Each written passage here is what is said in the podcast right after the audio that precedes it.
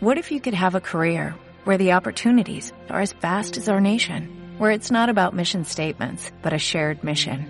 At U.S. Customs and Border Protection, we go beyond to protect more than borders, from ship to shore, air to ground, cities to local communities. CBP agents and officers are keeping people safe. Join U.S. Customs and Border Protection and go beyond for something far greater than yourself. Learn more at cbp.gov/careers. Bioculturalidad campesina y economía moral en la cafeticultura mexicana. Diciembre 19 de 2017 por Manuel Antonio Espinosa. Si el paradigma civilizatorio occidental supone una independencia entre humanidad y naturaleza, la adopción de la mirada analítica biocultural se esfuerza en detallar los innumerables vínculos altamente complejos entre diversas especies biológicas y la conformación de definiciones culturales, acuñando el neologismo de biocultural, como lo hace Víctor Toledo.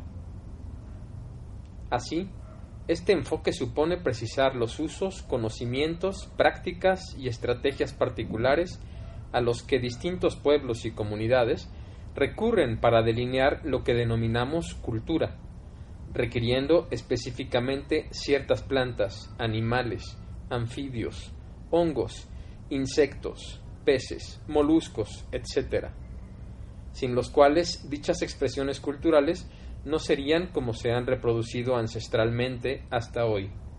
Bioculturalidad ancestral, cosmos, que se ve reflejada en los rituales, en la gastronomía, en las fiestas, en las viviendas, en la práctica de la salud y particularmente en la agricultura, como es el caso de la cafeticultura mexicana.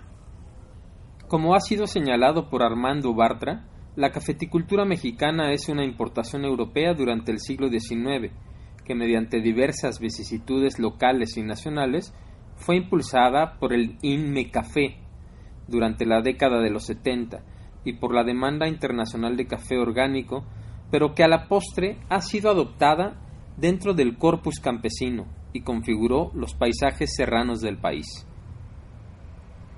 La praxis del campesinado ha conducido a la cafeticultura por las rutas de su incorporación en los agroecosistemas tradicionales, integrándola en policultivos, especialmente en los casos de las parcelas orgánicas, como señala Escamilla y sus colegas. Así, ellos encontraron entre seis y nueve especies arbóreas por unidad de superficie estudiada, 625 metros cuadrados. El número total de árboles con diversos usos y funcionalidades por hectárea varía de 256 hasta 524 y con densidades desde 2815 hasta más de 3000 plantas de café, principalmente de las variedades típica y borbón, aunque también proliferan caturra y garnica. Dichos sistemas forestales se encuentran asociados con vainilla, nuez de macadamia, plátano, zapote, mamey, pimienta y algunos cítricos.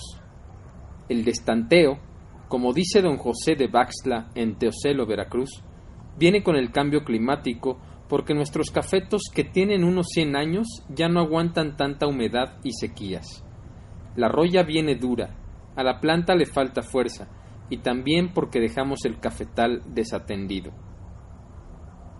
Don José como otro medio millón de familias en Hidalgo, Querétaro, Puebla, Veracruz, Guerrero, Oaxaca o Chiapas, ha conformado un agroecosistema cuya urdimbre se representa en la siguiente figura que retoma el diagrama de Odum, para resaltar las interrelaciones de materiales, energía o dinero entre los diversos componentes sistémicos, endógenos y exógenos, que él integra en su unidad productiva de menos de 3 hectáreas. Ver diagrama. Mucho se puede decir a partir del diagrama una vez descifrado. Esta nota es una que tercamente insiste en la bioculturalidad de las formaciones campesinas que también se dedican a la cafeticultura, puesto que además practican la apicultura, la pesca o la ganadería en algunos casos. Pero además también venden su fuerza de trabajo como jornaleros agrícolas de otras huertas de café o para la pizca de plátano. y que por si fuera poco, hombres y mujeres tienen que emigrar a las ciudades a trabajar como albañiles, cargadores, domésticas, vendedoras, conductores, jardineros, niñeras, obreras, etc. Esta carnalidad rural pluriactiva, mil usos, es biocultural, porque ha hecho del empleo de su fuerza de trabajo en el monte una expresión más de su cosmos, en donde naturaleza y humanidad quedan integrados. No hay café sin sombra bien manejada. No hay quien maneje la sombra sin milpa que alimente la tripa. No hay tripas que alimentar si se pierde la identidad, el costumbre y la fiesta, y ya nadie está. No hay fiesta ni comunidad sin trago y sin música que celebre al santo patrono y las buenas o malas cosechas del año. Pero si nadie sabe cómo agradecerle a la tierra sus dones, y menos que sepan cómo convencerla de que los regale, cómo tener siquiera cosechas, y entonces ¿quién va a conservar la memoria de que alguna vez fuimos? La reproducción de estas culturas rurales en las que deviene la cafeticultura en México, especialmente en lo tocante a los pueblos originarios, supone dinámicas de sociobiodiversidades tal que las regiones cafetaleras como territorios bioculturales son configuraciones paisajísticas de ecosistemas que se corresponden con las múltiples formaciones culturales, los cosmos, los corpus y las praxis, anclados a y arrastrados por la vida. Si el café debe ser visto como producto y componente de entreverados bioculturales milenarios, entonces difícilmente su precio podrá reflejar su valor en los mercados. ¿Cuánto vale un conocimiento, o una práctica, o un bonche de moléculas aromáticas? ¿Cuánto vale una cosmogonía una cultura o un pueblo que hace posible una bebida antioxidante? En el marco de la circulación mercantil del modo de producción capitalista en el que se inscribe un quintal de café, su precio estaría dado según las doctrinas dominantes por la abundancia o la escasez de ese quintal y la elasticidad o propensión a la demanda del consumidor final. Fin de la historia. En ese breve cuento llamado libre mercado, el margen de maniobra para lograr mayores beneficios para el cafeticultor es mínimo, mientras que para los corporativos agroalimentarios es máximo. Los esfuerzos gubernamentales y de agencias diversas en el sector para lograr la rentabilidad de la cafeticultura sin transformar estructuralmente el sistema agroalimentario constituyen un discurso que únicamente pretende endosar a las organizaciones sociales el certificado de inviabilidad del campesinado, de los pueblos originarios y de la cafeticultura ecológica. Una gota de agua en el desierto y los sedientos que se hagan bolas. Finalmente, si así están las cosas, ¿Por qué estos pueblos originarios y campesinos continúan dedicándose también a la cafeticultura en México? La respuesta parcial la tiene Thompson y su noción de economía moral. La cafeticultura es un rubro productivo más dentro de las distintas configuraciones de agroecosistemas y se encuentra bien asociado a las redes tróficas existentes de especies domésticas y silvestres en las unidades productivas.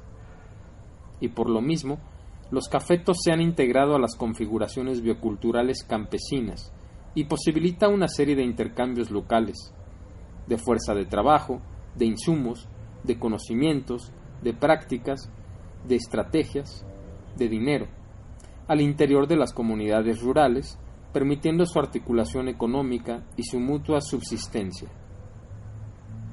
Comportamiento económico y racional ese que muestran los cafeticultores mexicanos, cuando en vez de buscar el lucro per se, mediante la reconversión de cultivos o la mayor productividad con cafetos a pleno sol, insisten en mantener sus variedades tradicionales bajo sombra, porque ofrecen mejor calidad en taza, se conserva el manejo orgánico en la parcela y se cuida mejor mi monte, dice don José. Racionalidad con arreglo a valores, diría Jürgen Habermas, siguiendo a Max Weber. Pero más aún que economía, razón y ética, Son bioculturas, bioculturas que se ven a sí mismas para perdurar, porque en sí mismas son proyecto milenario, aquí y ahora.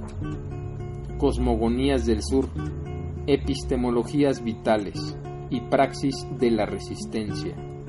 Le he preguntado a mi sombra 19 de diciembre de 2017 para reírme por el doctor Manuel Antonio Espinosa. Con voz de templo rompen la sala, regando el tiempo. Para seguir estos temas y otros temas del cambio climático y resiliencia, desarrollo comunitario territorial, organización rural y reproducción campesina, diseño de sistemas organizacionales, investigación y desarrollo de estrategias comunales. Síguenos en el espacio en internet manuelantonioespinosa.wordpress.com. desesperado y escucho entonces la tierra llora. La era está pariendo un corazón, no puede más, dolor y hay que acudir corriendo pues se cae el porvenir. La era está pariendo un corazón, no puede más, se muere de dolor y hay que acudir corriendo pues se cae el porvenir en cualquier selva cualquier calle. El doctor Manuel Antonio Espinosa es miembro de la Sociedad Científica Latinoamericana de Agroecología, de la Asociación Mexicana de Estudios Rurales, de la Red Temática de Patrimonio Biocultural del CONACYT y de la Unión de Científicos comprometidos con la sociedad. La madre vive hasta que muere el sol y hay que quemar el cielo si es preciso por vivir. Debo dejar la casa y el sillón. La madre vive hasta que muere el sol y hay que quemar el cielo si es preciso por vivir por cualquier